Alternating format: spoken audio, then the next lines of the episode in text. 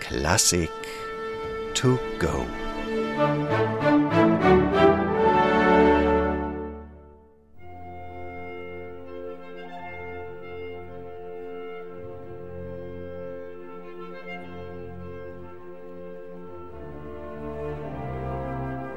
Es lebte einst im Böhmerland ein Mann der Welt noch unbekannt. Sein Name Anton Dvorak laut, ein Metzgersohn, der Töne baut. Mit seiner fünften Sinfonie tritt er zutage, und zwar wie? Denn endlich weiß er, was er will. Ja, komponieren in seinem Stil. Drum nimmt er Feder und Papier, schreibt selbstbewusst und mit Gespür, was ihm grad durch den Kopf marschiert. Nun höre Welt, was hier passiert.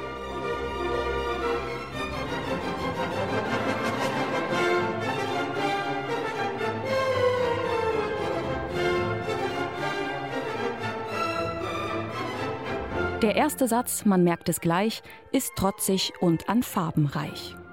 Ein wenig klingt noch Wagner an, die Meistersinger nebendran, und doch ist's Dvorak, der hier spricht, romantisch, tief und meisterlich.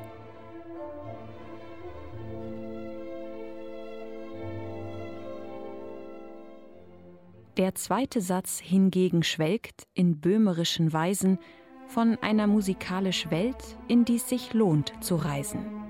Ein Cello-Solo präsentiert mit melancholisch Klangen, das Thema groß und weit versiert, ganz frei und unbefangen. Auch hier, so sagt man, ließen sich gar fremde Töne finden, Tschaikowski, Brahms dergleichen sich im Geiste hier verbinden – und doch ist's Dvorak, der hier spricht, romantisch, tief, mit Zuversicht.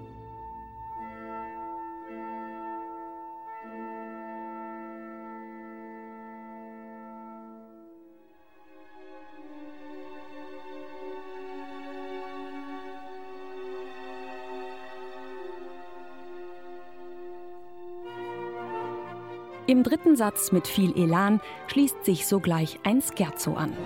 Voll tänzerischem Übermut tut dieses Geist und Körper gut.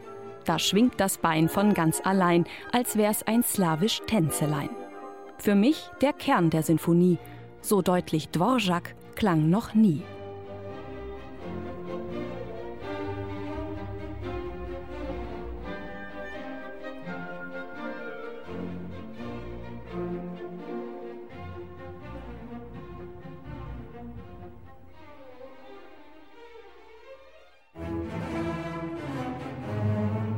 Welch Aufgebot im vierten Satz, dramatisch und forcierend, bekommen dunkle Töne Platz, bedrohlich und brillierend.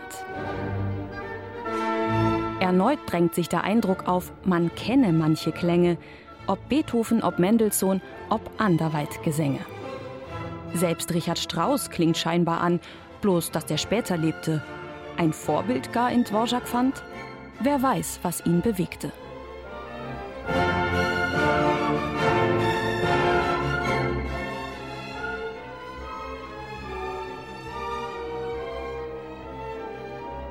Man mag es halten, wie man will, den Klangmix gar belächeln. Er fördert Dvoraks eigenen Stil, der sich nun wird entfächeln. Die Sinfonien 6 bis 9 erlangten Weltberühmtheit. Die fünfte ließ den Weg hinsäumen und ist deshalb bedeutend. Und so ist's Dvorak, der hier spricht. Romantisch, tief und ewiglich.